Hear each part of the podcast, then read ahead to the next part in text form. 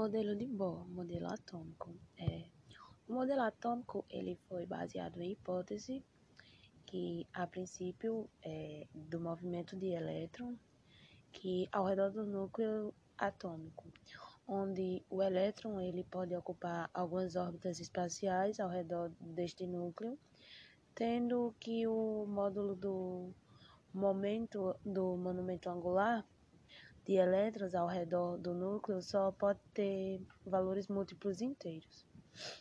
O estado que corresponde a estas órbitas, eles são estacionários, ou seja, o átomo ele passa do estado estacionário para outro que seja emissão ou absorção de radiação eletromagnética com uma determinada frequência.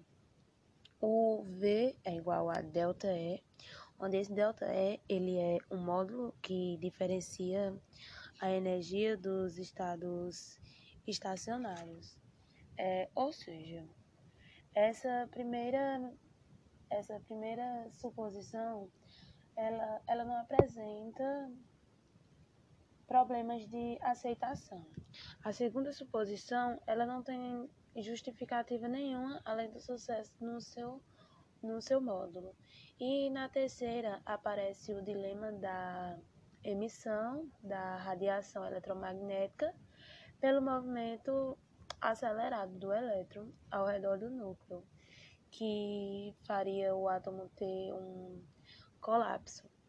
E a, a quarta, ela não é específica, ela não especifica o mecanismo de, pass de passagem do elétron entre as órbitas estacionárias. É, numa frequência inerciável, inercial, fixa do núcleo, o elétron ele tem uma órbita circular que, igualando o módulo da força, é, a força eletrostática, que ela atua sobre o elétron, onde o V representa a velocidade do elétron e R o raio de sua órbita. L é igual a MVR, que é o módulo de monumento angular do elétron de massa M no módulo de, de Bohr. O módulo do monumento, ele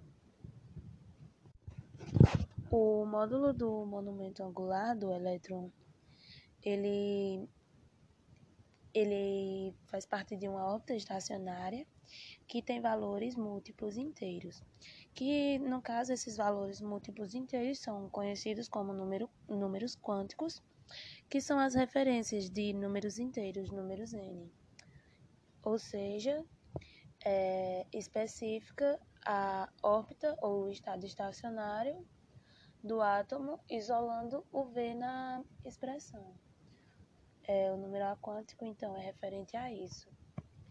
De acordo com o modelo de Bohr, as únicas órbitas possíveis para o giro deste elétron ao redor do núcleo, elas são com raios com a, com a expressão N1, N2, N3, N4, contendo uma absorção e emissão de radiação eletromagnética.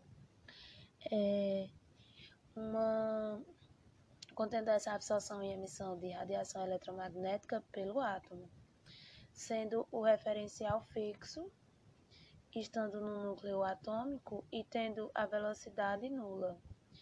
E com a energia atômica sendo nula e com o elétron numa distância do núcleo, essa energia ela é potencial atômica, ela é tomada.